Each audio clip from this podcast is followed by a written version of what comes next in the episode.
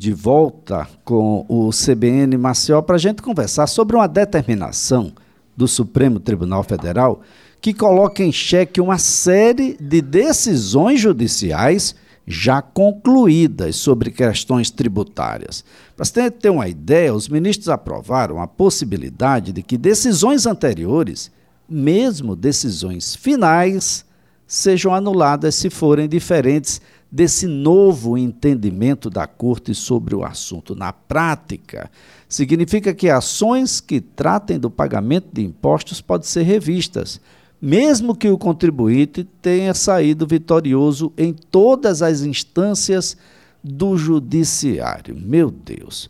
Quem está na linha é o Dr. Helder Lima, advogado tributarista, mestre em Direito Tributário. Doutor Helder Lima, antes de mais nada, obrigado por participar do programa. Meu Deus, mas nem o passado é seguro nesse país, doutor. Um bom dia. Bom dia, mestre Elias. Como é que você vai, meu amigo? Tudo Prazer tranquilo. falar com você e com todos os ouvintes da CBN. Bom, mas a ideia não era segurança jurídica? O que é que aconteceu com a segurança jurídica? O passado não é mais seguro, doutor? Como você vinha dizendo aí, aqui no Brasil até o passado é incerto, né? Esse Brasil não é fácil.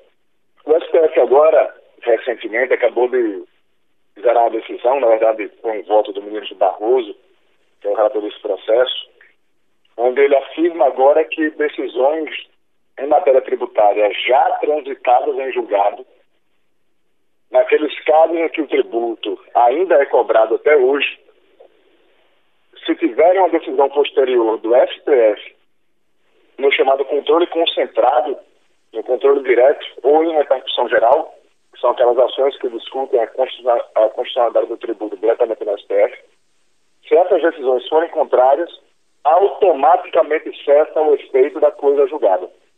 Realmente é uma decisão bem séria, Elias, e bastante polêmica, porque, veja, o que é, o que é uma coisa julgada, para o teu ouvinte entender bem?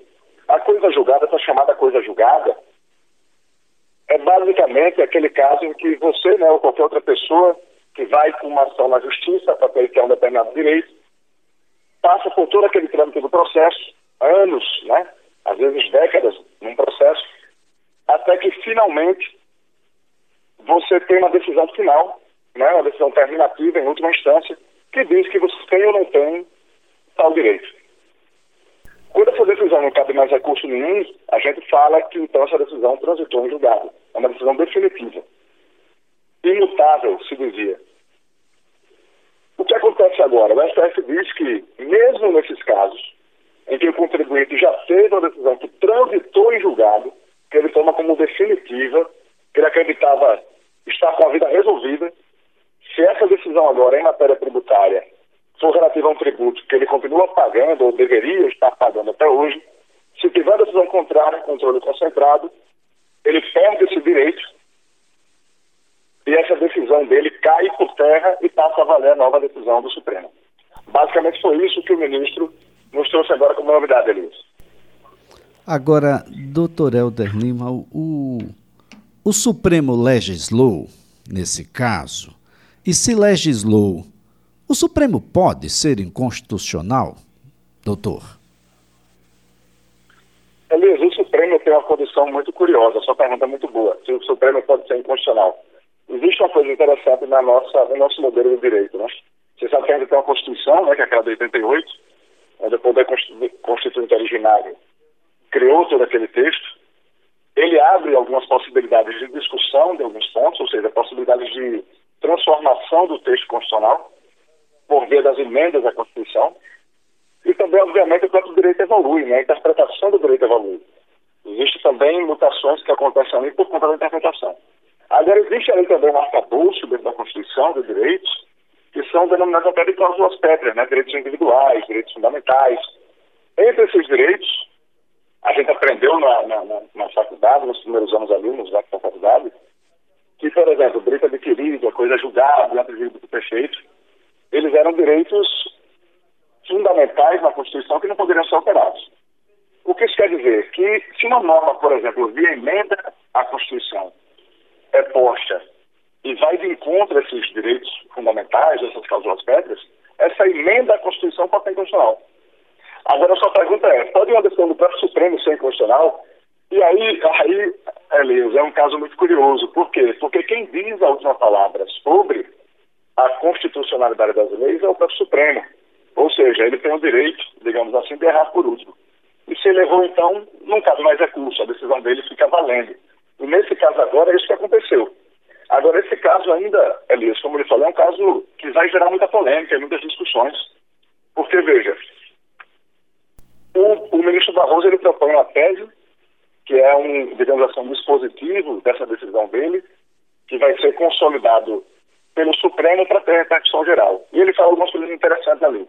Ele afirma isso que nós dissemos, que essas decisões de trato sucessivo, né, ou seja, de impostos que continuam sendo cobrados, se forem alteradas e houver uma decisão, né, alteradas por uma decisão do Supremo, em sentido contrário, essa coisa julgada morre.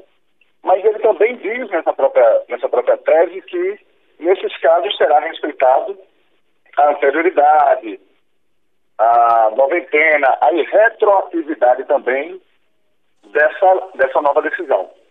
O que isso quer dizer na prática, Elias? Quer dizer o seguinte: uma decisão nova dessa do Supremo quando ele muda o entendimento que ele vinha tendo há muitos anos atrás, que era esse caso, é que vai dizer que ele está criando uma norma nova, entendeu? É como se ele estivesse colocando agora, como você bem falou aí, a grosso modo, é como se ele estivesse quase que legislando, né?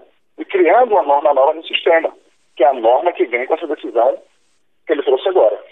Só que nessa própria decisão ele diz, olha, não vai ter efeito retroativo. E aí foi a polêmica. A polêmica é que o ministro Barroso e você sabe, né, que hoje em dia, Elias, os ministros todos, né, dão muitas entrevistas, né, falam muito antes e depois do julgamento até às vezes. Ele disse o seguinte, olha, os, os contribuintes, nesse caso, que foi um caso sobre a CSLL, a contribuição sobre o lucro líquido, ele falou, ó, esses contribuintes sabiam que tinham decisões do Supremo dizendo que o tributo era válido, que ele devia ser cobrado. Inclusive, uma ação direta de inconstitucionalidade que é o número 15, julgado em 2007, que diz que o tributo valia. Então, se essas pessoas, mesmo com trânsito em julgado, continuaram sem pagar o tributo, eles correram risco porque quiseram. Eles fizeram uma aposta. Mais ou menos disse isso o ministro Barroso. E aí, e aí Elias, se você me permite continuar, foi é um, é um, um grande ponto de polêmica, é o ponto que me chama bastante atenção nessa decisão. Porque, veja, me parece, me parece, Ministro Barroso está contradizendo o próprio voto dele. Por que isso?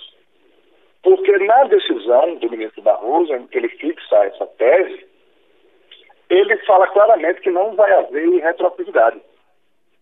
Ora, essas empresas todas que tiveram decisões que estarem julgadas na década de 80, na década de 90, dizendo que elas não deveriam pagar CSLL, essas empresas passaram até hoje sem pagar o tributo porque confiaram no próprio Supremo confiaram no próprio judiciário, confiaram no sistema, confiaram na segurança jurídica.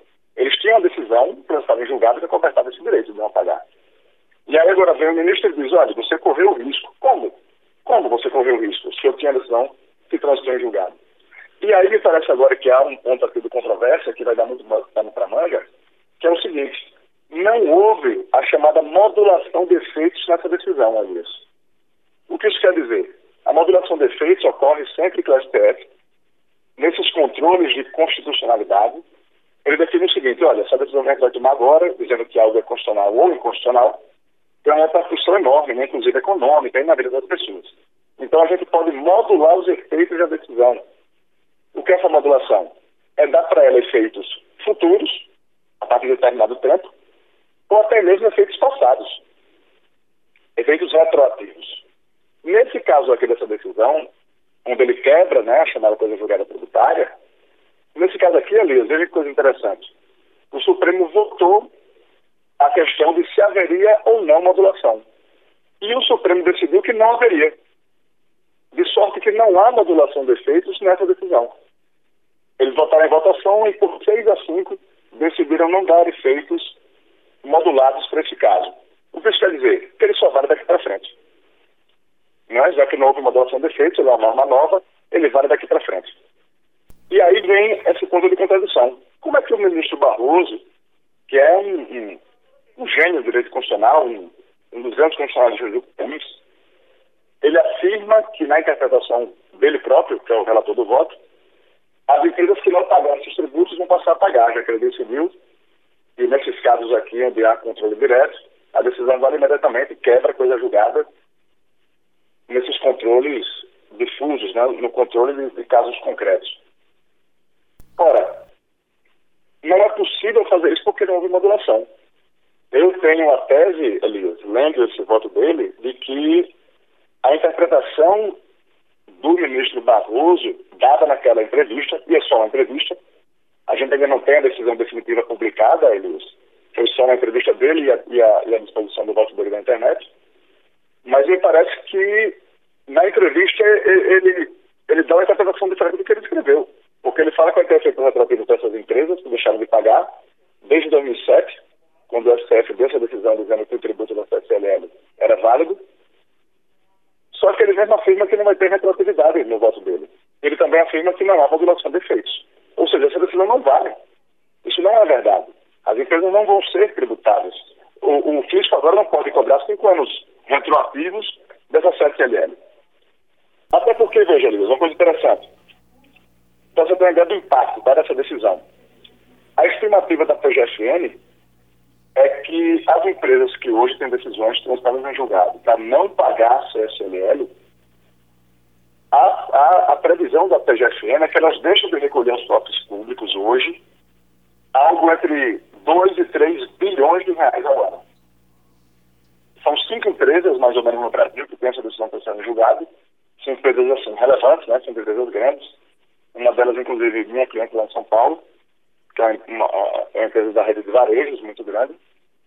E, assim, são empresas com faturamentos muito, muito expressivos, né? Você imagine que, que a CSL, CSLL é um tributo de 9%. Não é, não é fácil. A gente deve ter é, uma enxurrada aí de, bom, de empresas que vai aniquilar o balanço logo no exercício, no início do exercício de 2023 e devemos também aí ter uma enxurrada ah, de, de, de, das práticas de, da Receita Federal em, em, relação às empresas que agora saltam da, da condição de tranquilas para devedoras. Não é? Ou seja, uma enxurrada de autos de infração deve ser lavrada, devem estar nesse momento sendo ah, realizados, Brasil afora. É, são essas coisas que não dá para compreender. O Brasil ah, precisa urgentemente ah, de uma coisa um pouco mais séria, que a gente confie. Ah, você não pode ter um trânsito em julgado, a Constituição é muito claro. Depois do trânsito em julgado, Jesus. Ah, definitivamente, no âmbito do direito não há mais o que fazer depois do trânsito em julgado, ou pelo menos não havia.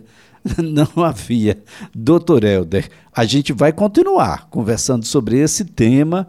Ah, vamos encontrar uma, uma nova oportunidade para que a gente possa esclarecer as dúvidas. Eu tenho certeza que muitos empresários estão no, nos ouvindo agora, estão extremamente preocupados com o que deve acontecer ah, com seus negócios. Doutor Helder Lima, muito obrigado mesmo, um ótimo dia.